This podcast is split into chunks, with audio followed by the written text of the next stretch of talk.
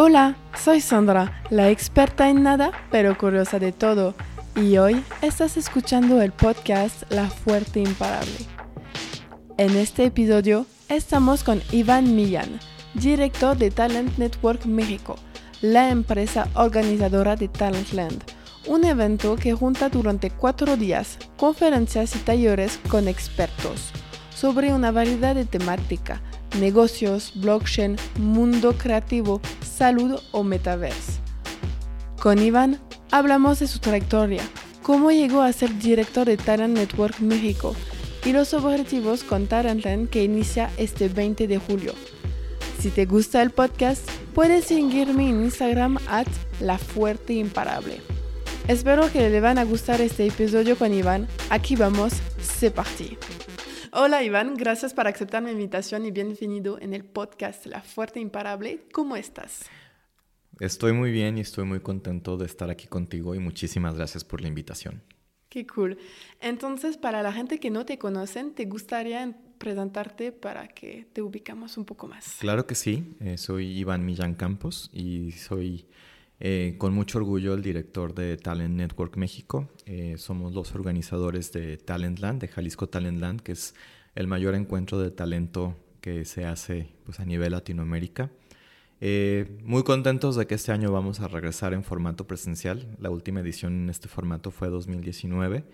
entonces, pues estamos listos para recibir a todos los invitados que nos acompañarán del 20 al 24 de julio en Expo Guadalajara. Eh, tengo 43 años, eh, soy de aquí de Guadalajara, Jalisco. Eh, soy egresado de la licenciatura en informática administrativa por parte del ITESO. Ya no existe esta carrera, pero bueno, en sus tiempos así se llamaba.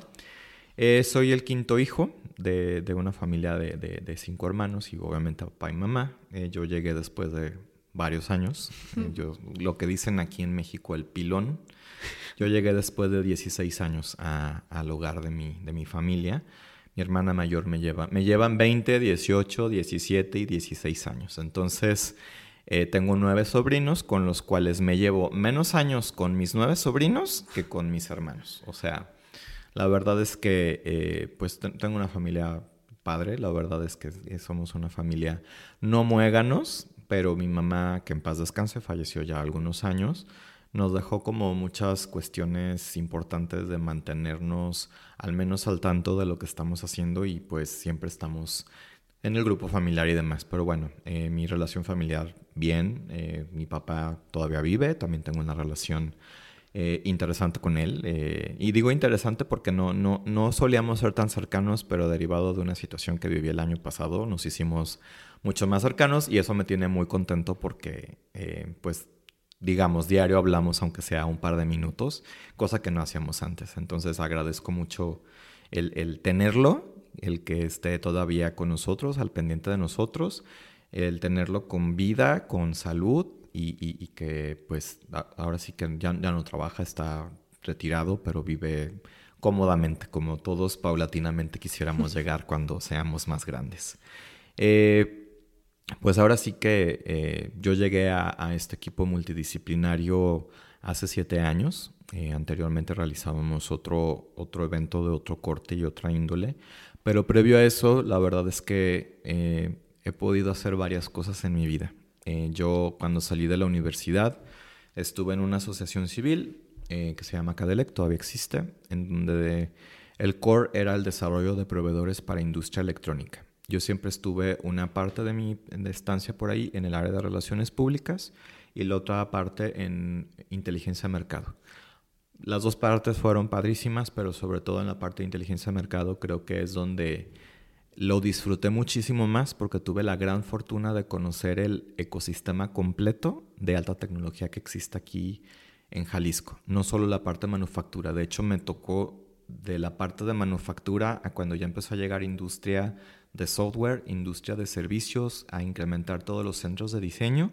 Y, por todos supuesto, los 2000 entonces. Y por supuesto, las industrias creativas que son, este, pues ya hoy hay como muchos conceptos muy claros, hay edificios muy claros, hay, hay iniciativas muy padres que están apoyando a estas industrias naranjas. Eh, con mucho orgullo puedo decirte que, bueno, aquí en Jalisco hay un proyecto muy importante que se llama Ciudad Creativa Digital. Cuando se licitó ese proyecto entre diferentes estados, a mí me tocó ser parte del equipo que, que presentamos una propuesta para que Jalisco fuera sede de este gran proyecto y bueno, fue un trabajo de muchísimas eh, personas súper talentosas, pero me llena de mucho orgullo que se haya cristalizado y que hoy por hoy este proyecto sea lo que es. Después de ahí estuve un par de años en una empresa Shelter. las empresas Shelter ayudan a empresas extranjeras a establecerse en México de una manera más rápida. Entonces ahí tuve mucha oportunidad de conocer todos los procesos de, para poder aperturar una, un negocio aquí en México, ¿no? Y un negocio no una tiendita, ¿no? Sino una fábrica. Me tocó abrir eh, estar en el equipo de la apertura de una planta de autopartes procedente de Japón, que fue desde encontrar el terreno acorde de las características que ellos necesitaban, con los insumos, con obviamente el talento. La parte de talento siempre ha estado girando en mi entorno. ¿Por qué? Porque ellos buscaban ciertos perfiles de ingenieros que a lo mejor en países como Japón a lo mejor no había tantos. Entonces para ellos era una sorpresa que a la hora de las entrevistas llegara tantísima gente y vieran, oigan, pues a lo mejor hay algunos que están mejores que otros, dice, pero de verdad hay muchísimos ingenieros acá. Eh, fue una, una, estancia bastante padre también en esta empresa. Eh, posterior a ello me, me fui al, al, ámbito académico, fui director de una universidad de artes digitales, de cine, de videojuegos. Eh, fue una estancia padrísima también conocer, eh, pues ahora sí que todo el proceso metodológico para poder formar a la gente. Por eso digo, el talento siempre ha estado siguiéndome en, alguna, y en esta oportunidad fue ayudarlos a crecer, a, a fortalecerse, a vincularlos. Sobre todo creo que ahí pude dar mi mayor aportación con las vinculaciones que pudimos hacer. Y pues hoy por hoy eh, el, el, encontrármelos a mis exalumnos y que te sigan agradeciendo o te muestren en lo que están, para mí es súper satisfactorio. Y fue justo en mi estancia en, en, esta universidad que tuve la oportunidad de conocer a, al actual equipo directivo que me, al cual formo parte de Talent Network eh, con el anterior proyecto. Eh, y pues me vine a trabajar para acá y empecé desde abajo. La verdad es que yo no tuve ningún empacho en volver a empezar. Eh, y la verdad es que estoy bien contento de ahora ser el líder de un equipo fregoncísimo, porque no lo puedo describir de otra forma. Un equipo multidisciplinario con expertos en todas y cada una de las líneas que componen a nuestro evento, ¿no?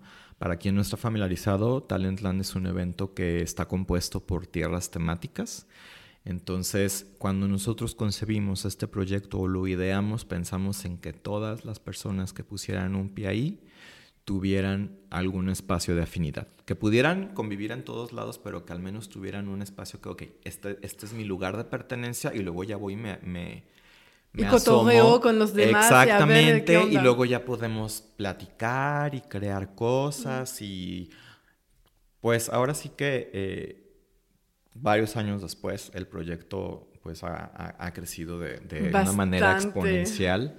Tuvimos una edición 2018, fue la primera, fue muy buena, o sea, superamos nuestras propias expectativas. La de 2019 fue impresionante. Y justo la del 2020 iba a ser todavía mejor aún, pero bueno, se vino esta situación que vivimos todos a nivel mundial. Pero pudimos hacer una migración bastante exitosa al segmento digital y la verdad es que eh, pues a nosotros nos vino muy bien porque ciertamente hacemos un evento único y muy genuino, eh, con muchas aristas muy importantes, sobre todo para destacar el talento y vuelvo a traer al talento en la mesa. Eh, pero difícilmente solo con un evento presencial hubiéramos podido llegar a tantas personas de tantos países y poder este pues impactarlos de alguna manera. Sí, cruzar los talentos juntos. Así es. Y bueno, creo que así a grosso modo es un poquito de quién soy yo. Está bueno y lo bueno es que vamos a detallar poquito a poquito todos estos puntos porque hablaste de todo en general y ahorita yo voy a, a, buscar cada puntito que me interesa. Súper. Y yo sé que escuchaste de episodios antes y como lo sabes, me encanta de hablar de la infancia, cómo fue la persona niño, cómo si estaba tímida o como más eh, introvertido o extravertido, deportistas, artistas. ¿Cómo era Iván niño? Tuve una, una, infancia linda, pero no era, no era así un niño, así, o sea, era un niño más adulto, porque con la diferencia de edades que tenía con mis hermanos, pues en realidad yo estaba acostumbrado, o sea, por ejemplo, a mí cuando me dijeron, ¿dónde vas a estudiar en el ITESO? ¿Por qué? Porque yo iba acompañando a mis, a mis hermanos, en lo, a la universidad. de pronto mis papás salían de viaje o algo, y les tocaba a ellos, pues, quedarse conmigo y tenían clase, y pues Iván iba al ITESO.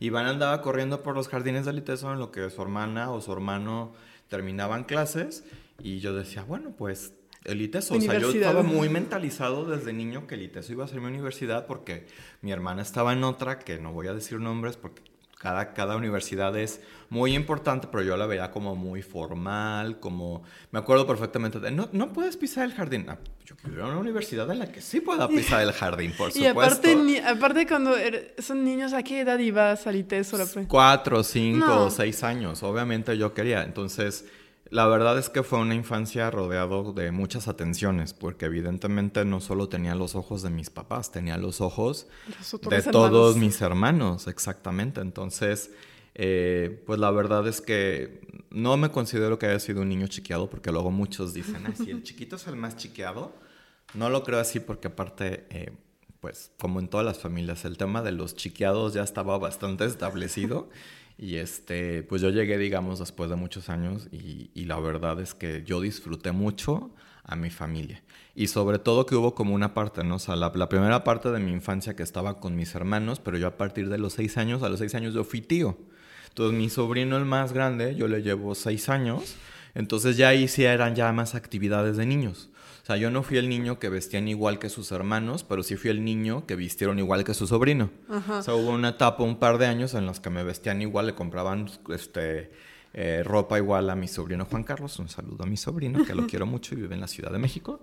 Eh, pues, pues, era como muy divertido, ¿no? Entonces ya los viajes de pronto, pues de ser como muy de que de, pronto veía que en las noches mis hermanos se iban al antro y yo me quedaba con mis papás, ya los viajes se transformaban a cuestiones más de jugar con el casillito en la arena, porque ya había niños, o sea, ya no nada más era Iván, ya eran más niños, ¿no?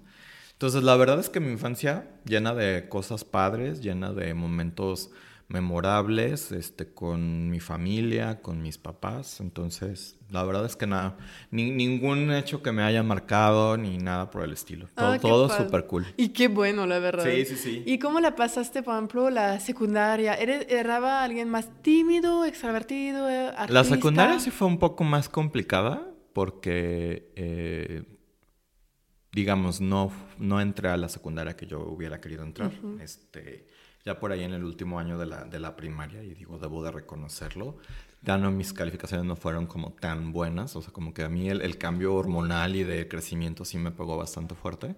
Entonces, eh, pues para mí fue como un golpe fuerte ya el, el no haber salido en listas en la, en la secundaria que yo quería, donde mis amigos iban a ir.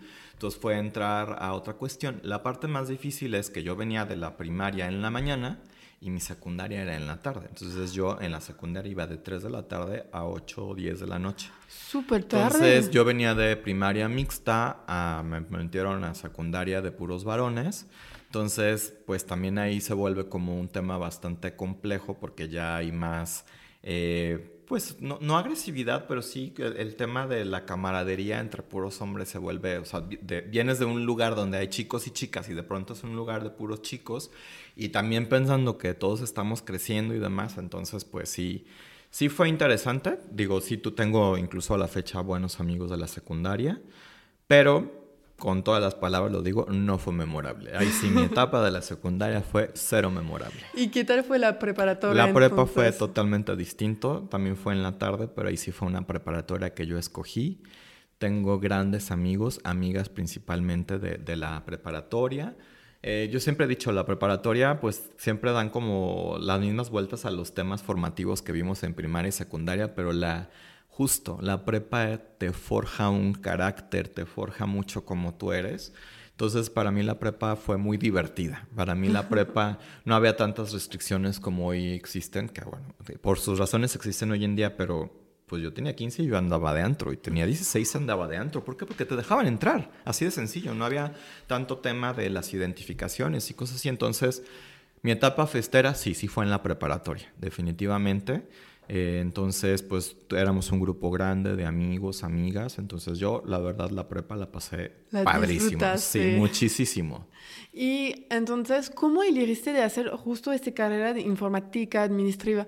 administrativa porque pues te gustaban las matemáticas, porque cuando vemos ahorita tu, tu, tu, puesto, vemos, pero ¿para qué? ¿Cómo, ¿Cómo llegaste a elegir esta carrera? Sí, obviamente querías el ITESO, pero creo que iba muchas carreras. ahí sí también hay una cuestión muy práctica. Yo la verdad es que escogí una carrera que di más gusto a mi papá. Yo me acuerdo perfecto cuando llegué con mi papá, le dije opción A, opción B, opción C, y me dijo, ¿qué te parece la opción C? Y la opción C era informática administrativa porque la estudiaba mi vecinita de la casa de enfrente. ¿Cuál fue tu opción A? Era mercadotecnia. Ah, pues lo lograste en la carrera. Este, la opción B era administración de empresas y la opción C era informática administrativa. Nunca pasó por mi cabeza el tema de ingeniería. La verdad es que siempre fui como más sociable, como más...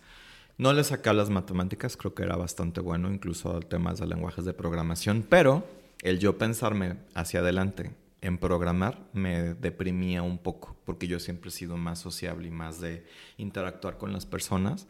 Y no estoy diciendo que los programadores todos sean así. Muchos sí, muchos no.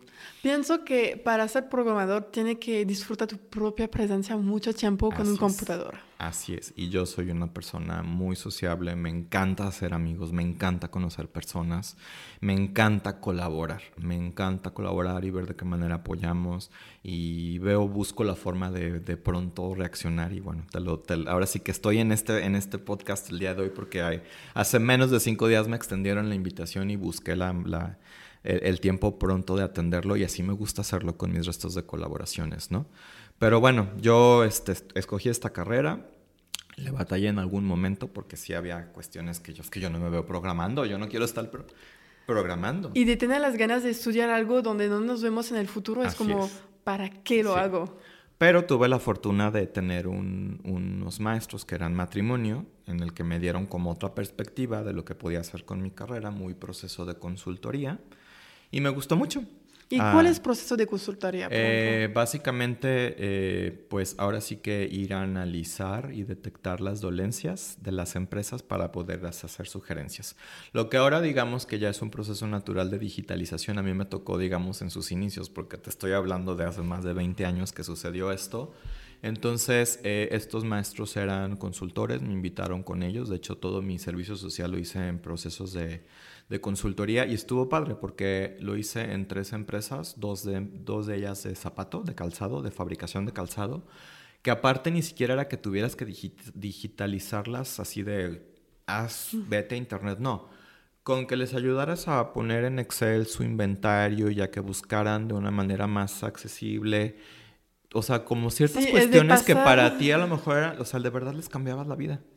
Sí, es de pasar de todo que está escrito de papel por todo informático, ¿no? es de redes sociales ahorita. Y aquí está esta cuestión y mira, aquí está, lo puedes perfeccionar.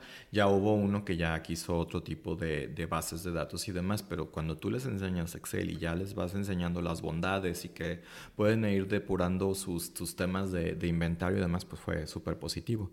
Y otra me tocó en una empresa de decoración de interiores, que también fue un proceso bastante interesante, que también tenían este, pues muchas áreas de oportunidad y ahí eh, pues pudimos sugerir algunas, ¿no? Ahí sí tenían un proceso más avanzado. Por ejemplo, ahí el tema es que tenían un sistema pero en lugar de que el sistema trabajara para ellos, ellos trabajaban para el sistema. Entonces fue así de, bueno, pues no utilices los 50 módulos del sistema que tienes, utiliza... Los dos. Los dos que realmente necesitas, porque realmente estabas como forzando todo para poder este, justificar la inversión que ya habían hecho. Entonces, pues ya, ya cuando cambiamos ese, ese tema eh, de, de, entré y vi estas posibilidades, dije, mira, eh, eh, sí me abrió la mentalidad de esta carrera que escogí y, me gustó mucho esa parte. Pero ya una vez definitivamente cuando yo salí de ahí y mi primer trabajo fue en esta asociación civil que te dije, en Cadelec, que ya tuve la oportunidad, ¿en qué área te gustaría? Pues en relaciones públicas. O sea, yo quería seguir y conocer y tratar a la gente y ver cómo ayudábamos y hacer eventos de networking y demás, que pues por supuesto antes los eventos de networking eran un desayuno, una cena, una comida. Muy formal. Muy formal. Definitivamente eran temas muy formales, porque ciertamente no éramos una cámara, pero sí éramos algo muy parecido a una cámara, entonces era muy industrial, muy de lugares muy convencionales aquí en, en, en, el estado de Jalisco, que bueno, pues hoy tenemos un boom de lugares padrísimos como en el que nos encontramos el día de hoy, pero también hay otros coworkings que, que han trabajado mucho en la experiencia y generar una experiencia, más que darte un lugar de trabajo, te están dando una experiencia de que estoy llegando y tengo acceso a esto, y aparte tengo estos amenidades, y aparte tengo una vista padrísima. Pues antes no existía todo eso, ¿no? Entonces era como muy convencional, pero pues me gustó mucho la parte de relaciones públicas y es algo que sigo disfrutando. Y entonces, ¿eso fue tu primer trabajo? Como te graduaste, hiciste todo tu, ¿cómo se llama? Cosa civil de la universidad. Y después, ¿cómo, ¿cómo encontraste ese trabajo? ¿Fue a través de tus experiencias de prácticas? No. También ahí es una, una situación muy interesante. Eh, cuando estuvimos en la carrera, eh, empezamos a tener algunas dificultades, eh, porque era una licenciatura regida por el área de electrónica y de sistemas. Y en el trayecto de cuatro años yo tuve tres coordinadores de carrera. Entonces nos vimos en un momento que no tuvimos coordinadores de reactivar la sociedad de alumnos para poder tener cierta injerencia y la injerencia en el sentido de necesitamos que nos abras esta materia para poder terminar la carrera. Entonces ya como una, como una sociedad de alumnos, ya así de, pues tú sabes que el grupo se abre si hay al menos 12 o 15 personas, entonces ya como sociedad de alumnos, sí podríamos ir a salonear a los demás, oigan, la, clase fulana de tal, que a, quién le a quién le interesa hablar para nosotros poder salir, porque empezamos ya a entrar, sobre todo en la última fase de la carrera, a entrar en algunas situaciones entonces, pues la sociedad de alumnos nos dimos cuenta que tenía como muchas bondades y te hablaban para algunas otras cosas. Y justo de la asociación civil en la que empecé a trabajar, tuvieron un evento ahí en el ITESO.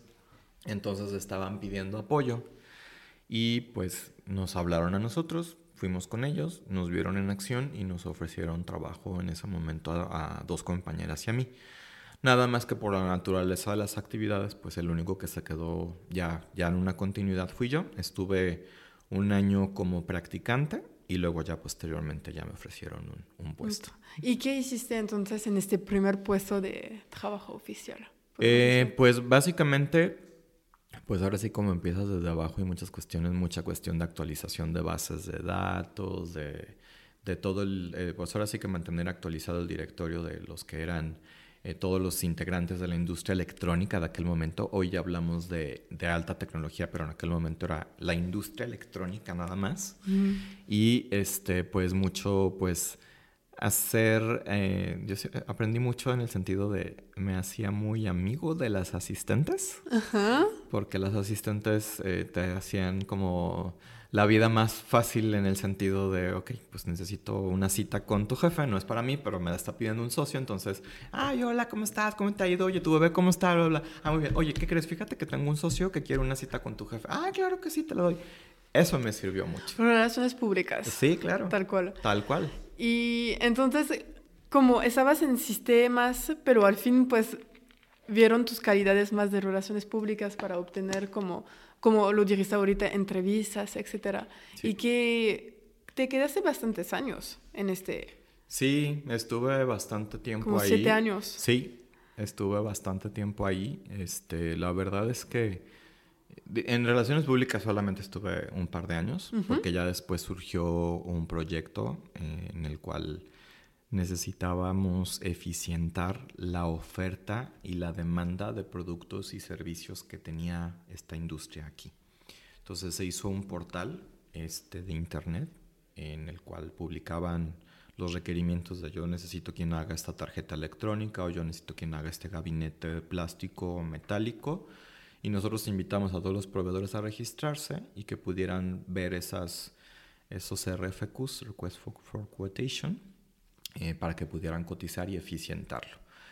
El tema aquí es que pues volvemos al punto, estamos hablando de bastantes años atrás, entonces sí, sí sirvió en su momento la plataforma, pero nunca iba a ser tan eficiente como el que se sentaran a negociar el yo lo hago, tú qué necesitas y aquí te va mi tarjeta. Entonces empezamos a apostar mucho por los encuentros de negocio los famosos B2Bs. Entonces, eh, mucho del trabajo que yo hacía durante todo el año en la parte de inteligencia de mercado era visitar las empresas que están aquí y me enseñaban todas sus capacidades. Y aprendí un montón de cosas de toda la cadena de suministro porque yo sí alcancé a tener la sensibilidad. Cuando a mí me llegaba algo decía, pues es que eso tiene una tarjeta electrónica de tal característica, pero también tiene un chasis metálico que protege tal parte, pero alrededor tiene un recubrimiento metálico con tal. O sea, yo sabía muchísimas cosas, entonces a mí eso me abrió un panorama padrísimo. Entonces yo durante todo el año me dedicaba a generar como match entre muchas empresas. Y además, el, durante, o sea, había un gran encuentro de negocios una vez al año. Entonces yo tenía comunicación con todas las empresas, con las áreas de compras y este, ellos me mandaban toda su demanda entonces luego ya nos sentamos con los proveedores a ver, pues hay toda esta oportunidad de negocio y se generaban. Entonces realmente fue como comercial. Sí, como de negocio. De porque un comercial tiene dos características para mí. Primero es de caer bien y después negociar. Entonces tú tenías que visitar a todos y conocerlos. Sí, y pero aquí hay un punto importante. A mí no me tocaba negociar. O sea, a mí me tocaba decir, a ver, déjame conocerte y luego yo te voy a sacar con el que te va a comprar. O déjame conocer tus necesidades para yo entender si te puedo acercar a cualquier tipo de proveedor, porque entendamos que este tipo de industrias requieren proveedores que tengan cierta certificación. Ah, Pero también de pronto había cosas que no requerían certificaciones y hay una cuestión muy particular, porque me acuerdo un caso específico de alguien que necesitaba unas charolas termoformadas. Termoformado es un plástico muy aguadito. Para mayor referencia, los chocolates estos Ferrero, perdón por el gol, tienen una cajita de ese. Entonces, justo el proveedor que hacía ese tipo de cuestiones pudo dar una solución a una empresa de alta tecnología. Entonces, ahí estuvo bien padre el poderlos acercar porque el proveedor por su cuenta iba a seguir surtiendo únicamente a todos los dulceros. Pero... Pero si tu capacidad que tenías como fábrica daba para poder producir más y había otros segmentos que necesitaban ese tipo de charolas para poder poner los componentes electrónicos y poderlos enviar ya en empaque, pues también eran cosas bien interesantes que a mí me permitían conocer. Es como diversificar las industrias de tecnológica y apenas estaba empezando en los 2000, 2010, entonces hubo como encontrar el match de, de cruzar los, uh, las áreas de negocios. Totalmente. Y entonces eso lo hiciste siete años, de lo que tengo. ¿Y qué, por qué te fuiste? ¿Qué encontraste más que te...?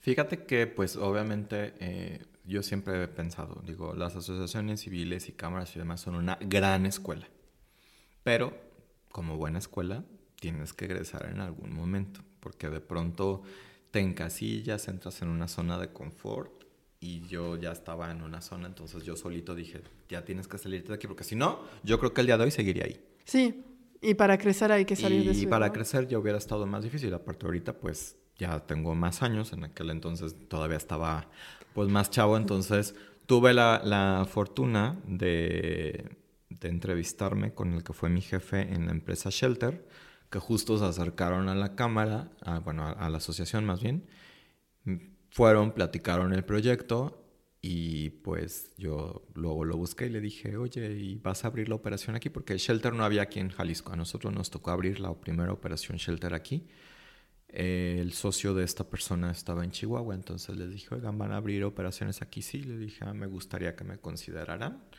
Y pues me consideraron y me tocó la, apertura de esta empresa aquí. ¿Y cómo fue entonces de abrir una empresa que... Fíjate que fue muy interesante, pero también fue muy abrumador. Abrumador en el sentido de que se tenía una proyección que al menos en el primer año todo iba a ser como muy eh, relaciones públicas, muy posicionar la marca, pero como muy soporte a las operaciones que el corporativo ya tenía en Chihuahua, en Querétaro, o sea, había como algunas cuestiones. El tema es que empezaron a caer clientes más pronto de lo que pensábamos. Y en la misma proyección de, todo esto, pues no estaba un crecimiento de, de personal. Entonces, cuando comento que es este abrumador es porque de pronto yo tenía un puesto y de pronto a mí me tocaba diversificarme. Y nunca le he sacado, siempre me ha gustado el, multitasking. Pero de pronto yo sí sentía que estaba en, en, áreas en las que sí necesitaba yo mucho soporte. Y por citar algunas, para esta apertura de esta planta, me tocó mucho proceso de importación y exportación de materiales y de maquinaria. Okay. Yo eso nunca lo había vivido. O sea, un proceso de compras, pues el sentido común decía una orden de compra, bla, bla, pero ya un tema de que te fueran a mandar una máquina que venía desde Europa, porque básicamente desmantelaron una, una planta en Montenegro y la trajeron para acá, para el estado de Jalisco, y que de pronto yo hablaba y, oye, es que el contenedor llegó con el candado roto, no lo recibas. Entonces, y como que no, que no te lo puedo recibir. Era muy abrumador en ese sentido porque dependía de muchas cuestiones que yo no tenía esa sensibilidad. Para mí esa etapa eh, aprendí mucho, pero sí era muy abrumador en muchos sentidos. Ya cuando ya yo decido salirme, pues ya hoy por hoy esta empresa ha crecido muchísimo, tiene infinidad de clientes, me da muchísimo gusto, tengo una gran relación con ellos. De hecho, cuando yo salí de ahí me dijeron, si por alguna razón donde, a donde te vas no funcionan las cosas, aquí vas a tener las puertas abiertas, lo cual le agradezco mucho. Saludos a Alejandro y Marian. este, pero eh, pues la verdad es que pues siempre he buscado cómo crecer y estar en otros ámbitos y demás. Ya mi llegada a la universidad, pues también este, pues fue interesante. Digo, nunca había estado, siempre, siempre habíamos estado como muy cerca porque dentro del ecosistema que siempre se habla del estado de Jalisco, pues las universidades siempre han sido un, un tema importante, ¿no? Pero está muy padre justo eso, que las universidades son muy cerca de las empresas que se implantan y como este nueva que se implantó en Guadalajara, de decir, pues vamos a estar y ver qué está pasando, porque los talentos como los alumnos, pues vamos a pasarlos, ¿sabes? Es como uno de no... Que, que, tienen oportunidad, que tienen una carrera, pues mira, hay empresas que, que, te necesitan. Y creo que acercar hace las cosas más fácil para los estudiantes y las empresas juntos de, llenarlos de talentos. Sí, la verdad es que el paso por la universidad fue eh, muy interesante. Eh, yo creo que yo hubiera seguido un rato más, nada más que sí, en 2014, eh, pues fallece mi mamá y sí fue, pues es un momento crucial en tu vida. Sí, claro. Definitivamente, pues tuve que hacer como un alto y así como replantearme, a ver, pues necesito estar bien, este, necesito replantear algunas cosas, necesito tener un tiempo para mí, porque mi mamá estuvo en un proceso de salud de cuatro años, son cuatro años muy, muy desgastantes. Entonces, pues básicamente me tocaron durante los dos años que estuve en la empresa Shelter y durante los dos años que estuve en la universidad. Entonces, pues básicamente eh, tomo la decisión de desincorporarme a inicios del 2015. Eh, salgo en el mes de febrero y literal, o sea, yo, así, yo literal iba a ponerme a buscar trabajo. Pero justamente a quien es ahora mismo mi jefe, eh, en esta universidad le habíamos ayudado con uno de los eventos que trajo al estado de Jalisco y eh, pues obviamente los estudiantes de, esta escuela eran pues de cine, entonces les tocó la parte de streaming, entonces hicieron unas cosas increíbles porque pues no estabas poniendo a alguien con una te estabas poniendo a alguien que sabía grabar y que lo sabía editar y que lo sabía musicalizar y que lo podía hacer. Entonces quedó muy contento. Eh, habíamos hecho un refrendo o negociación para que el siguiente evento los estudiantes también estuvieran pero que ya tuvieran un incentivo económico, ¿no? O sea, tan sencillo como si, lo, si de forma gratuita lo hicieron muy bien, si lo hacen ahora con un estímulo, lo van a hacer mucho mejor, ¿no? Pero fue cuando decido yo desincorporarme y este, pues yo lo busco y le digo, oye, eh, me voy a ir, pero ya hay un reemplazo mío, entonces me interesa presentártelo porque yo no quiero que el deal que ya hicimos se vaya a perder en el camino, o sea, que le dé continuidad, pero para que tú lo conozcas y ya. Ah, perfecto, y luego ya este fue, lo presenté con la persona que se quedó en mi puesto, lo acompañé yo a, la puerta y me dice, nos tomamos un café aquí enfrente y yo sí. ¿Y qué vas a hacer? Y yo, pues, primero descansar, porque sí necesitaba yo desconectarme después de los sucesos ya comentados. ¿Y cuánto tiempo quieres descansar? Y yo, pues al menos 15 días. Ah, muy bien, nos vemos entonces el, primer, el primero de marzo. Y yo, ¿Qué? Pero no hemos hablado ni de, ¿De nada, ni de cómo, ni de por qué. No, estoy seguro que vamos a llegar a un acuerdo y, así fue. Así fue, estuvo padre, este, y, así fue como me integré a, este equipo. ¿Y cómo, cómo llegaste a la oficina el primer de marzo y cómo pasó? Cuenta. Yo quiero detalles, chisme de cómo pasó eso. Pues e, es, fue muy peculiar porque eh, desde el primero de marzo de ese año era un domingo. Entonces, de hecho, el primero de marzo yo me tuve que ver con una persona eh, para pues empezar a, a, plantear un proyecto. A mí me dejaron muy específico, de ti depende que esta institución esté contenta con nosotros y que, que se integre satisfactoriamente al proyecto. Entonces, pues tuve mi primera reunión con la persona que me pidieron que me reuniera. Al día siguiente ya fue la reunión en esta institución y pues todo, todo fluyó muy bien.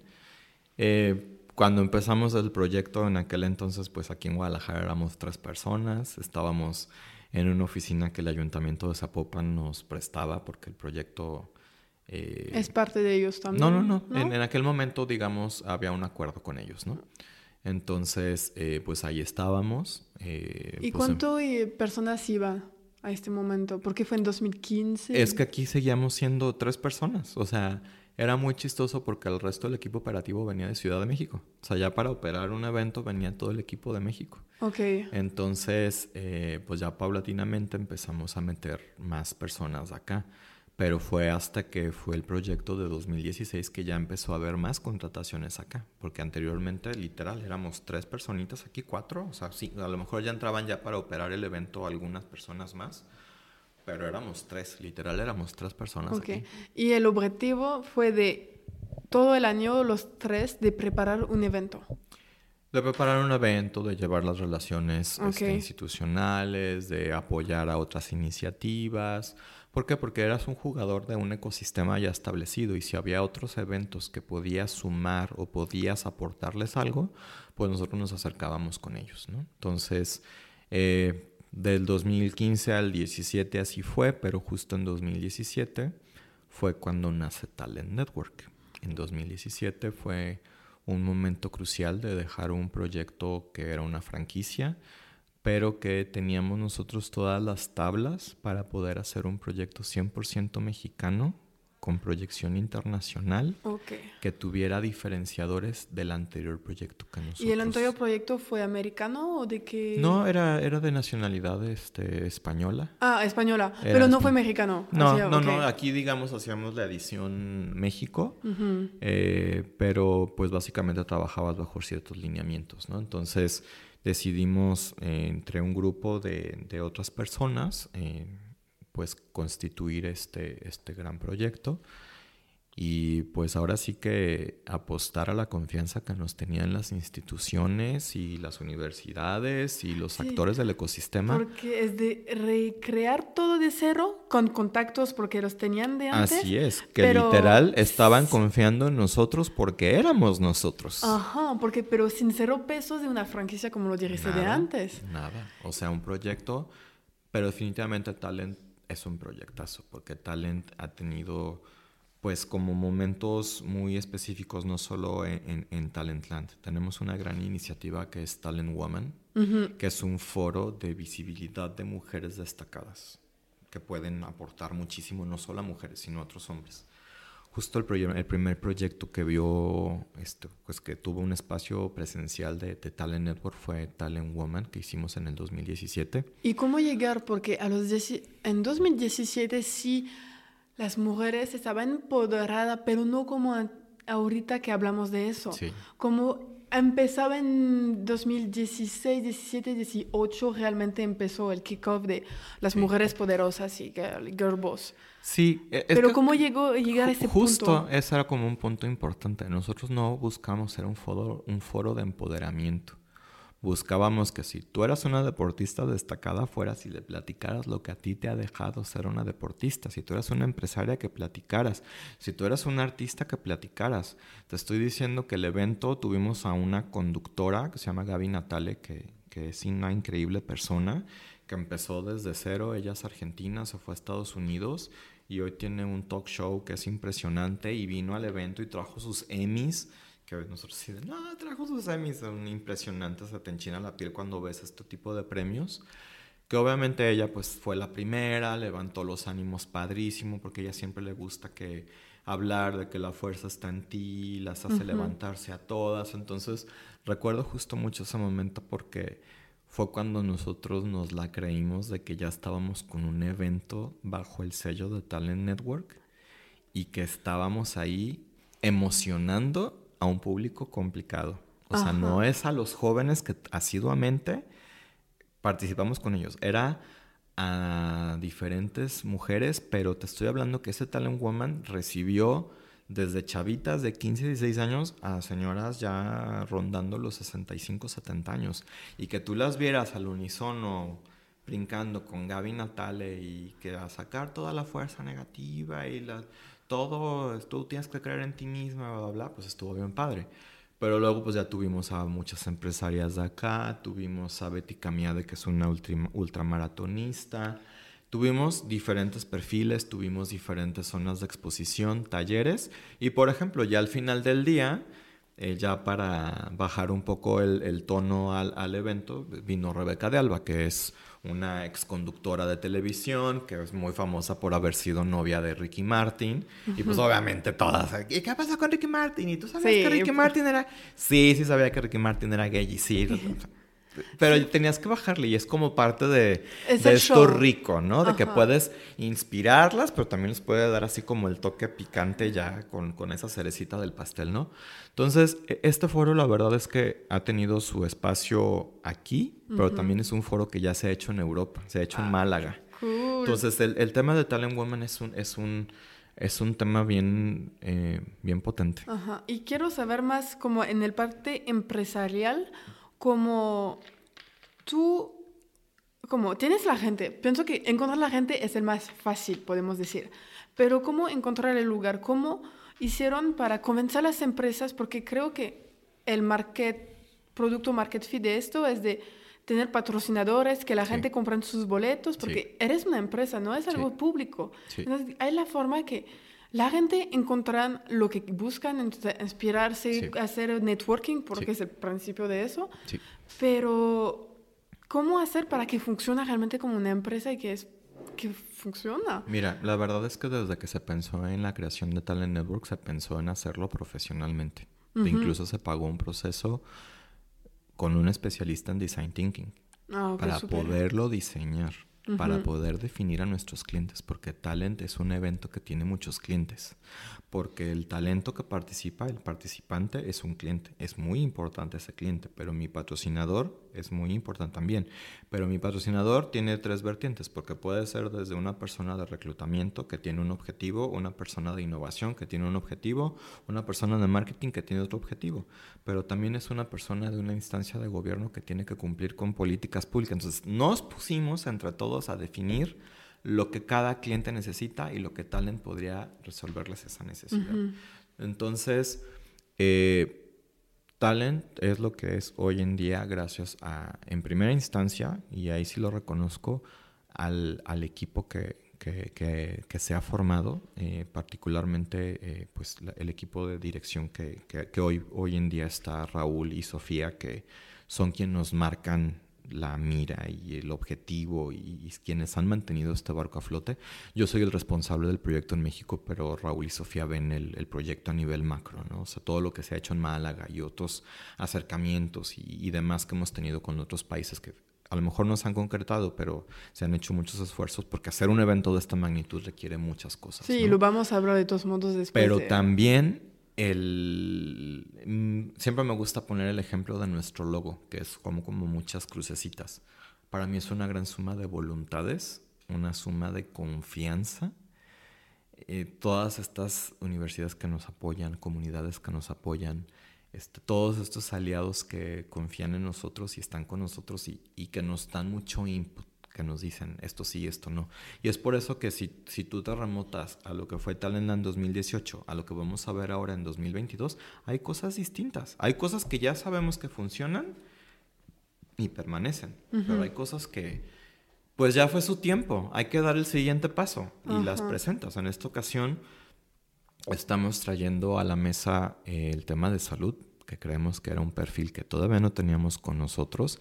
Y después de estos momentos que fueron nuestros héroes, porque realmente se la fletaron cañón, pues hay que traerlos también para que convivan con otros perfiles y, entiendan qué están pasando en, otros segmentos.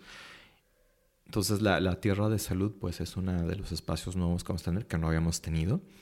Y la parte de Meta, pues todo este tema del metaverso y de las vidas virtuales y todo, pues queremos ponerlo en la mesa, queremos generar conciencia, queremos acercar a muchos perfiles, porque también entendamos que muchos de los jóvenes que asisten a Talentland son becados, becados por diferentes instancias, becados por nosotros también. Nosotros tenemos una fundación, eh, Fundación Talentland, que se encarga justamente de poder ayudar a estos chavos a que vengan. ¿Y, cómo lo hacen, por ejemplo? ¿Alguien, qué perfil buscan y dejan tener una beca de ustedes bueno, mismos? Históricamente, porque este año es atípico, eh, tenemos un área que se encarga de buscar a chicos destacados en diferentes segmentos. Es decir, chicos que, que han ganado hackatones, que han ganado otros retos, que han ganado olimpiadas de matemáticas, de física, de química, de temas de innovación, de emprendimiento. O sea, todos ellos siempre hay un área en el área de ecosistema de talento que está buscando, buscando, buscando, buscando para poderlos este, becar y traer.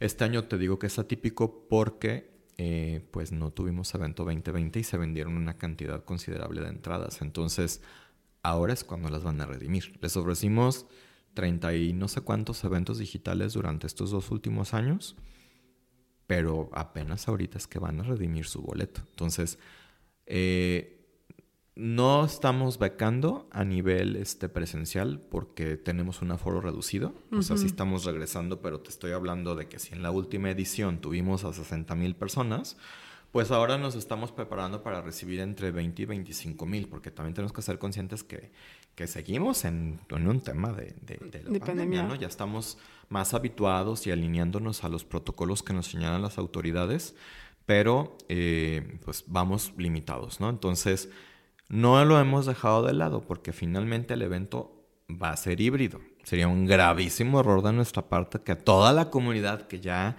no, generamos una comunidad, pero sí generamos una serie de seguidores eh, que, ya nos estuvieron acompañando durante todos estos eventos, durante estos dos años.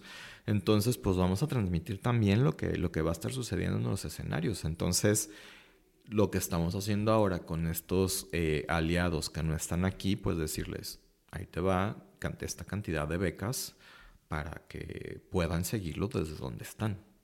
Entonces, esto lo hacemos a través del área de Talent Education, que es la que mapea universidades y ahora también la parte de college, que ya, ya no solo nos quedamos en universitarios, ya estamos también trabajando con los de prepa, que también estamos a empezarlos a incentivar a que vean todas estas cuestiones eh, y, estamos trabajando con ellos. Entonces, pues han hecho diferentes eh, convenios con aliados, eh, desde cámaras industriales, jugadores estratégicos de ciertos segmentos, instancias que apoyan emprendimiento como Ashoka, este, bueno, emprendimiento social. obviamente las universidades, obviamente para esta edición hemos estado trabajando muchísimo con muchas dependencias pequeñitas, ¿no? Que de pronto el Instituto de Juventudes de este estado, de este otro, de la propia zona metropolitana de Guadalajara, hay una instancia de juventudes en Zapopan, una en Guadalajara, hay una en el estado, hay uno en Tlaquepaque, en o sea, estamos tratándonos de acercar con todos y pues, eh, pues el, aforo presencial limitado, pero las becas digitales tratamos de darlas ilimitadas. Pues finalmente no tenemos un problema. O sea, se conectan desde internet, desde donde estén y, no tenemos un problema de aforo, como en un evento presencial sí lo tenemos. Sí, y creo que está muy padre justo esto de Talentland y también pues los otros que son en digital, porque de lo que escuché últimamente desde que llegué aquí es que hay muchos talentos mexicanos, muchísimos, pero o la gente no lo reconocen y prefieren contratar extranjeros porque extranjeros no sé qué, o y los mexicanos entonces se van a Estados Unidos o se van a otros países a dar su talento. Entonces, como aprenden todo aquí y cuando, entonces el gobierno o el México invierte en ellos y después se van, ¿crees que con eso se puede quedar el talento aquí y hacer crecer el país. Sí, totalmente. O sea, creemos que México es súper atractivo para todos. Esa es una realidad. Y también, pues la pandemia nos dejó una gran lección porque no necesariamente necesitas estar en el lugar donde está el domicilio fiscal de tu empresa porque tú pues puedes aplicar y de manera remota puedes entenderlo. Me queda claro que no funciona para todos los sectores, pero al menos Para sectores creativos creo que viene muy bien, para este tipo de programadores, o sea, creo que del, segmento que estamos hablando creo que, que hace mucho match, ¿no? Entonces, eh, pues creo que todos estamos alineados en que debemos de trabajar en la atracción del talento, en el desarrollo y atracción del talento. Porque pues sí, de pronto podemos competir con muchas empresas extranjeras que, que están, que están llamándolos, ¿no? O sea, grandes corporativos que de pronto vienen y hacen un headhunting así terrible y se los llevan. Pues también de pronto eh, pues darles como, como un giro, ¿no? Porque a lo mejor hay otros países que en sus países no hay otra oportunidad, pero en México les resulta atractivo por zona horaria, porque a lo mejor van a ganar lo que ganan en, en el equivalente a la moneda, pero con los costos de México, pues ya al menos, a lo mejor trabajan por un corporativo en otro lado, pero definitivamente la calidad de vida que encuentran aquí Está mucho mejor. Es mucho mejor. O sea, estás hablando que, digo, ¿y quién mejor que tú que a lo mejor lo que pagas en un departamento en Francia por 30 metros cuadrados vas a encontrar lo mismo de renta aquí por un espacio mucho más grande y a lo mejor mucho más lindo. Y con las mismas condiciones que allá, porque ya también sé que nos falta, pero sé que también los gobiernos están trabajando en, ya tener eh, mejores temas de movilidad, está impulsándose mucho el tema de la bicicleta. Ya hay muchas zonas en las que la gente prefiere vivir porque todo está a unos pasos y les gusta tener esa vida de que mi, mi, mi, cafetería está aquí, mi panadería está acá, mi trabajo es en mi casa, pero mi gimnasio está a dos cuadras, pero arriba tengo mi roof garden. Pues creo que ya estamos compitiendo con, con muchas cuestiones interesantes, ¿no? Pero bueno, ya me, me, fui a, muchas cuestiones.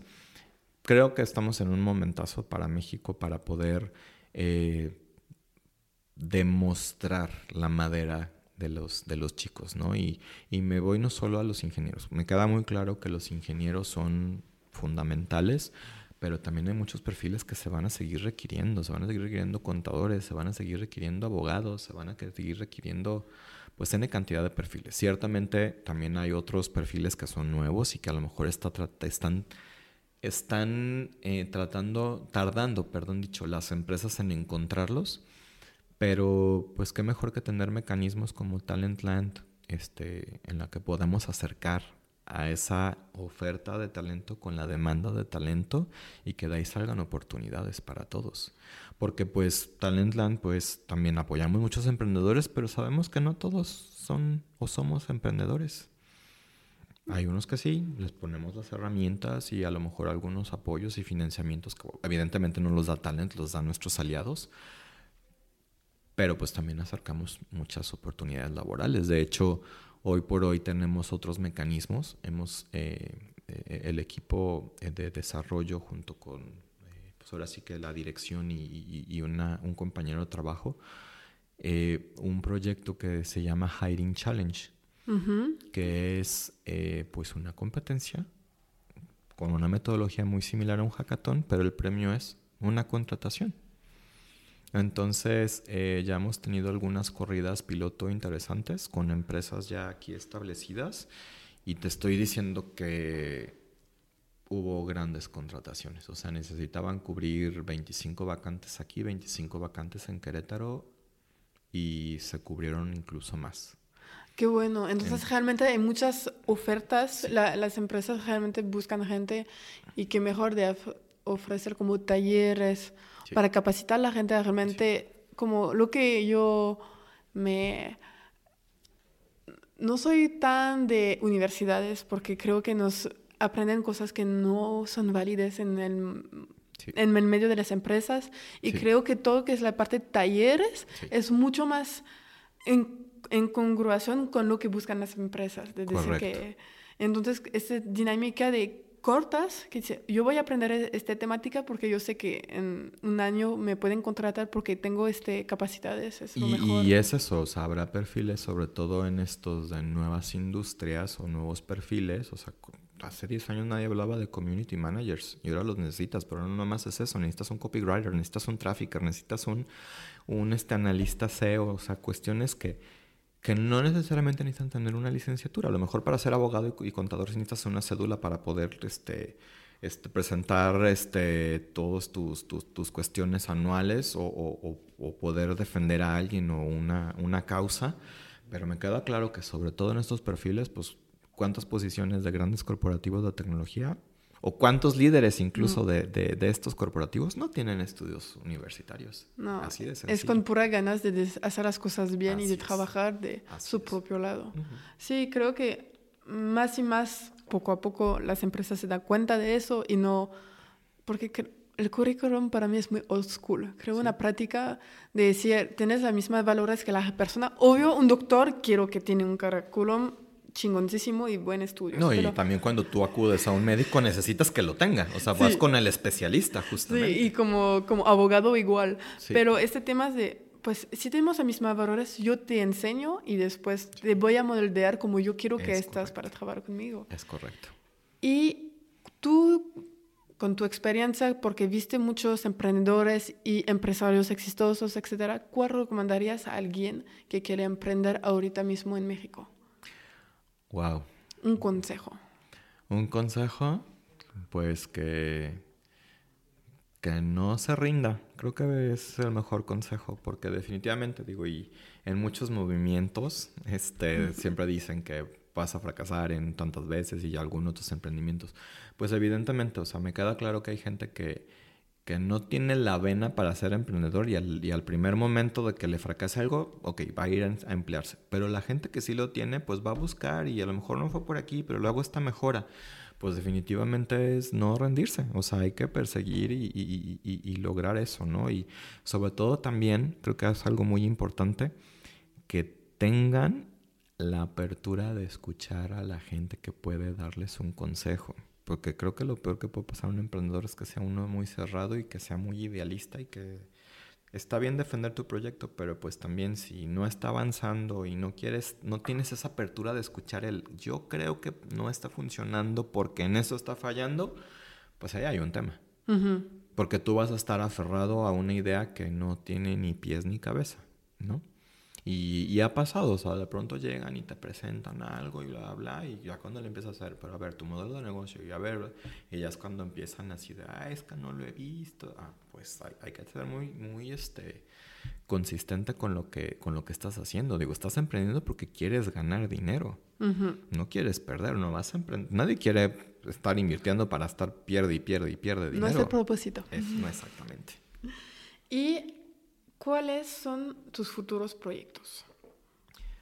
Pues la verdad es que, salvo que mis jefes opinen lo contrario, quiero seguir en este proyecto. La verdad es que el otro día estaba haciendo una retrospectiva y pues en este proyecto no me he enfrascado. Siempre es un proyecto tan dinámico y siempre hay temas nuevos que poner en la mesa que la verdad es que eh, pues te, te mantiene actualizado. O sea, yo no me considero experto en muchos de los temas que se hablan en Talent, pero pues al menos tengo el conocimiento, ¿no? O sea, sé qué sucede en cada una de las tierras y mastico a lo mejor algunos de los temas. Por ejemplo, en diciembre los jefes me regalaron unos Oculus, que a lo mejor yo por mis propios medios, o sea, no, no, porque no quisiera comprarlos o pudiera comprarlos, sino pues a lo mejor me hubiera llamado la atención porque pues a mí me gusta lo que les dije, hablar con la gente y relacionarme y a lo mejor ya el tema, para mí el tema de la virtualidad creo que va a ser un poco complicado el tener un, un Iván en el metaverso que paulatinamente sé que va a vivir, ¿no? Porque pues todos vamos a estar ahí metidos.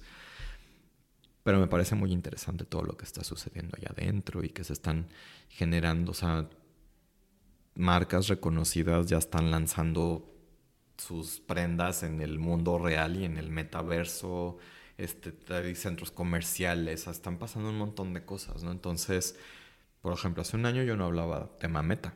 Y no lo domino, definitivamente. Estoy aprendiendo un montón de mis compañeras que sí lo dominan, pero es lo que me gusta de este proyecto.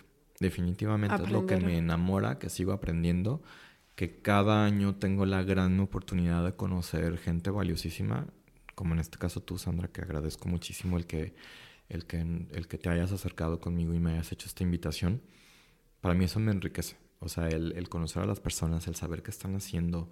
Sobre todo también me, me, emociona mucho el que de pronto saber que alguien está haciendo algo y luego alguien te platica y tú, ah, oigan, platiquen ustedes y que se generen las cosas. Eso me, me, me llena de mucha satisfacción. Este, este, año he tenido muchas satisfacciones en ese sentido de justo este año estoy como, llevo la dirección general pero hay áreas en las que me meto más a detalle, ¿no? O sea, todo el tema de relaciones gubernamentales lo llevo yo junto con equipo de trabajo, pero este año me metí muy a fondo con el tema de las alianzas estratégicas. Y justo ahí me di cuenta de algunas cosas que pudieron empezarse a generar a partir de que alguien traía una idea, el otro traía una idea y tú así, es que tu idea impacta así. Y de pronto cuando tenía tiempo así de, eh, los puedo juntar, es que creo que tú debes de conocer a ella y tú debes de conocer a él. Entonces, bueno, pues tú me platicaste esto, tú me platicaste esto otro, creo que hace match, platican. Y se han generado cosas, eso me, me pone muy contento porque creo que son cosas que salen a beneficio del talento, de los jóvenes o de los no tan jóvenes que tienen ganas de seguir aprendiendo. Eso, eso me gusta. Qué padre. Y nos puedes, porque este episodio lo grabamos ahorita, somos el 15 de junio, pero este episodio va a salir la semana que sale Talentland. Entonces, solo nos platicar como un pitch de qué es Talentland y qué vamos a encontrar en Talentland este año de 2022. Pues ahora sí que, eh, como les comenté al inicio de esta plática, eh, pues muy, muy contentos de regresar en este 2022 con nuestro gran encuentro de talento que es Jalisco Talentland, el cual va a ser celebrado del 20 al 24 de julio en Expo Guadalajara, acá en la ciudad de Guadalajara, Jalisco. Talentland es un eh, evento que está constituido por siete tierras temáticas. Eh, vamos a encontrar Businessland, donde se habla de emprendimiento, de fortalecimiento de pymes, de inversión, de marketing digital que es muy curioso. En otras ediciones marketing digital se hablaba en, en, la, en, la, parte de creatividad y ahora, por ejemplo, es un tema que ya ponemos en, business.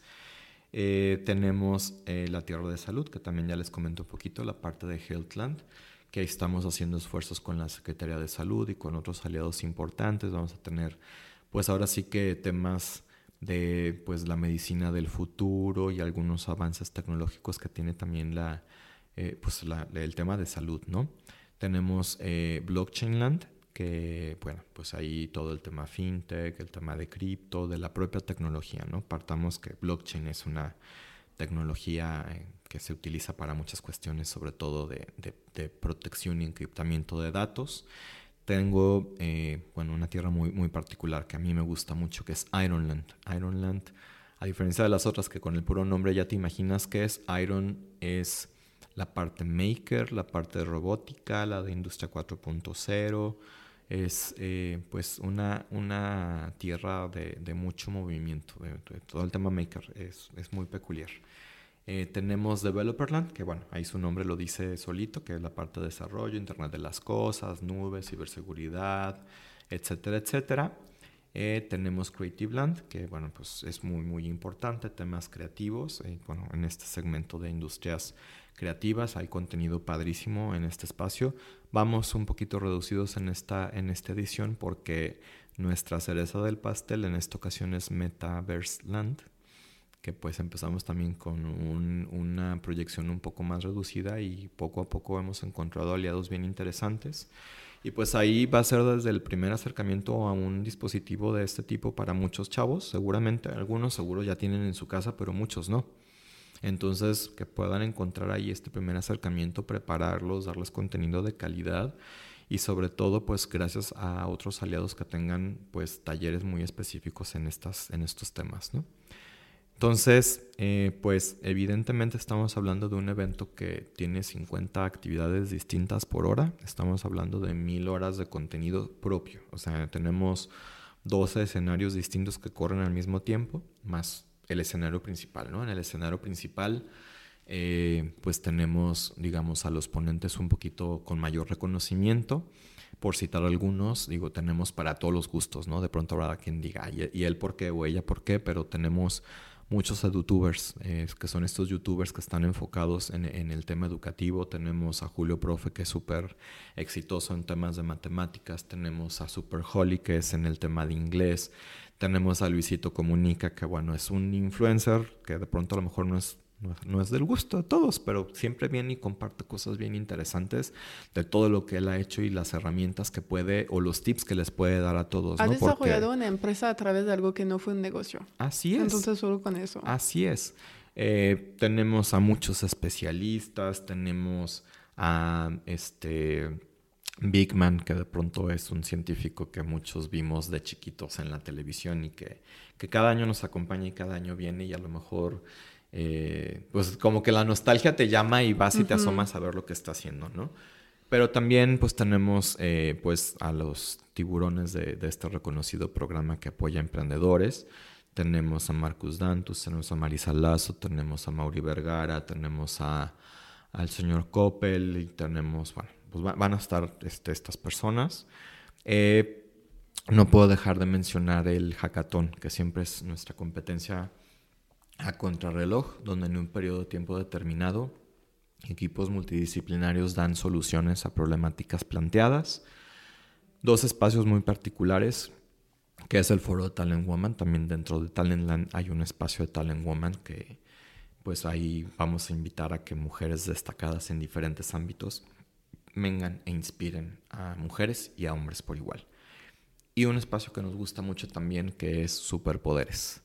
Ahí, que, ahí compartimos eh, pues muchas cosas relacionadas a las habilidades suaves, pero que es muy importante considerarlas. Sobre todo creemos que este año es muy importante después de dos años que vivimos encerrados y que hay muchas cosas que trabajar. Entonces, es un escenario que el, contenido siempre ha sido muy rico, pero este año creemos que va a ser muy popular por, por todo lo que vienen a, a, transmitir a los jóvenes. Sí, es lo que la gente busca.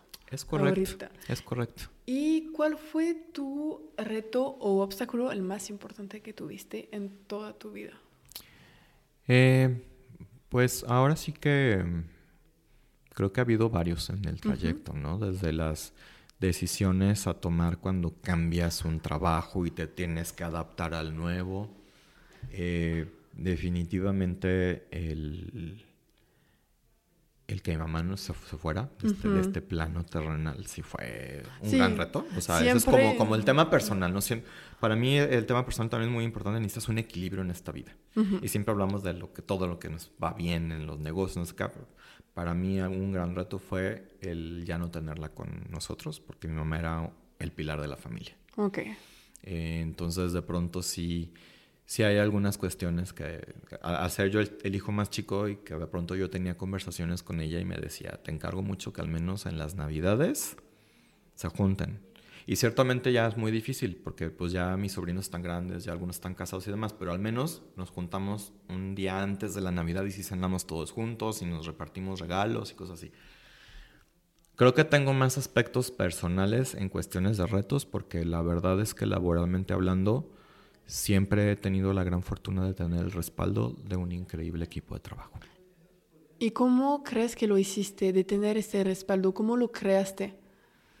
Pues la, la, verdad es que, y, y, si me voy a, al equipo que tengo ahora, pues no es un logro mío. Definitivamente es un logro de muchas personas, porque también personas que están en el equipo han invitado a colaborar a otras personas que conocen y que saben que va este, a elaborarlo, ¿no? Creo que lo que sí puedo destacar y que me ha ayudado mucho es tener la confianza de la gente con la que trabajo. Tener... Eh, pues claridad, tener un espacio siempre cercano con ellos de diálogo, que puedan confiar en mí. Definitivamente no puedo decir que soy amigo de todos mis compañeros. De algunos sí, porque tantos años pues generas una amistad, ¿no? Pero sí te puedo decir que, que siempre procuro tener el espacio, así mi agenda esté súper llena de si alguno de mis compañeros tiene alguna situación que quieren platicar, darle su espacio. Porque, reitero, necesitas un balance en tu vida. Para mí lo ha sido fundamental. Entonces, estoy siendo empático con ellos en ese sentido. Va. Y al contrario, ¿cuál fue tu momento el más orgulloso? El más orgulloso, yo creo, sin duda, cuando concluimos el primer Talentland. Porque fue muy complicado, teníamos ciertas angustias de no sabíamos si la gente iba a llegar, no iba a llegar, y que vimos que llegara tanta gente. Eh,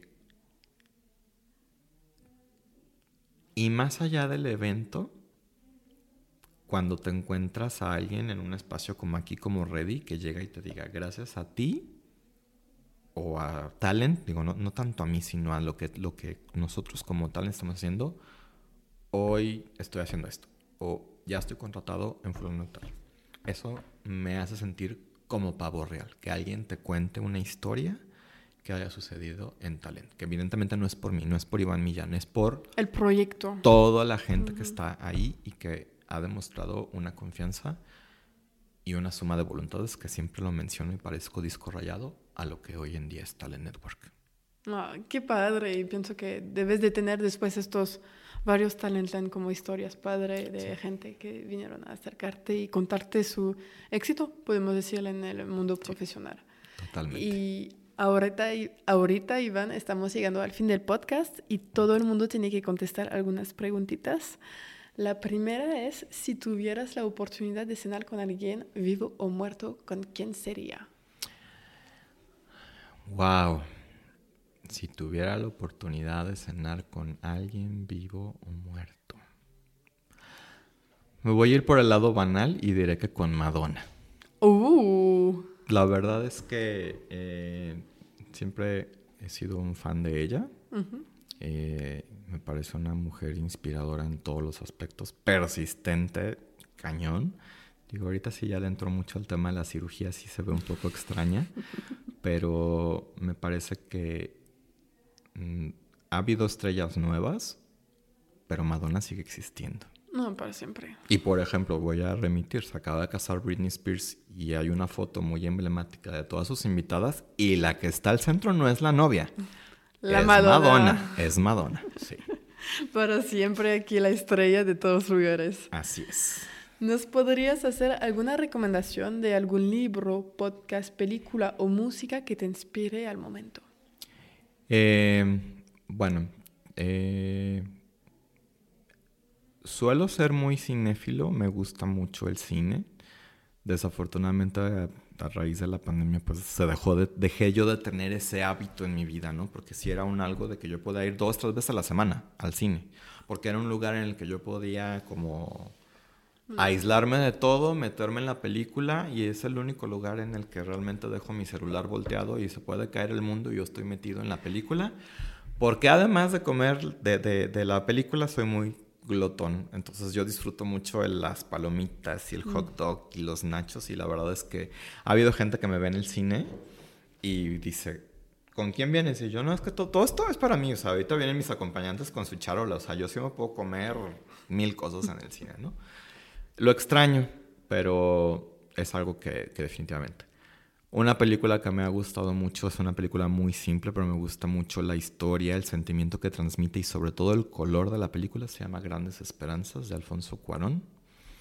Eh, no fue muy popular en taquilla, pero para mí significa mucho y siempre, siempre me ha transmitido mucho. Es una película que a mí me ha transmitido mucho en temas de libros, sí te voy a ser bien sincero, no he tenido últimamente como tiempo. Hay uno que me gusta mucho, que es un libro que recuerdo con mucho cariño y es súper pícaro y súper lindo, que es Las batallas en el desierto. Ok. Me encanta porque habla la historia de un niño que vive enamorado de la mamá de su amiguito y le declara su amor a la mamá.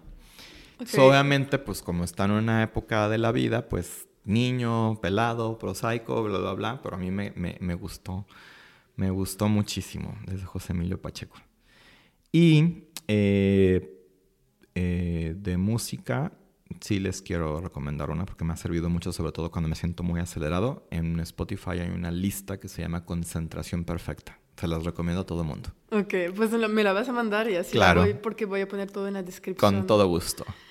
Y ah, me gustaría saber si hubiera a alguien a quien quisieras que yo entrevistara para hacer algún otro podcast.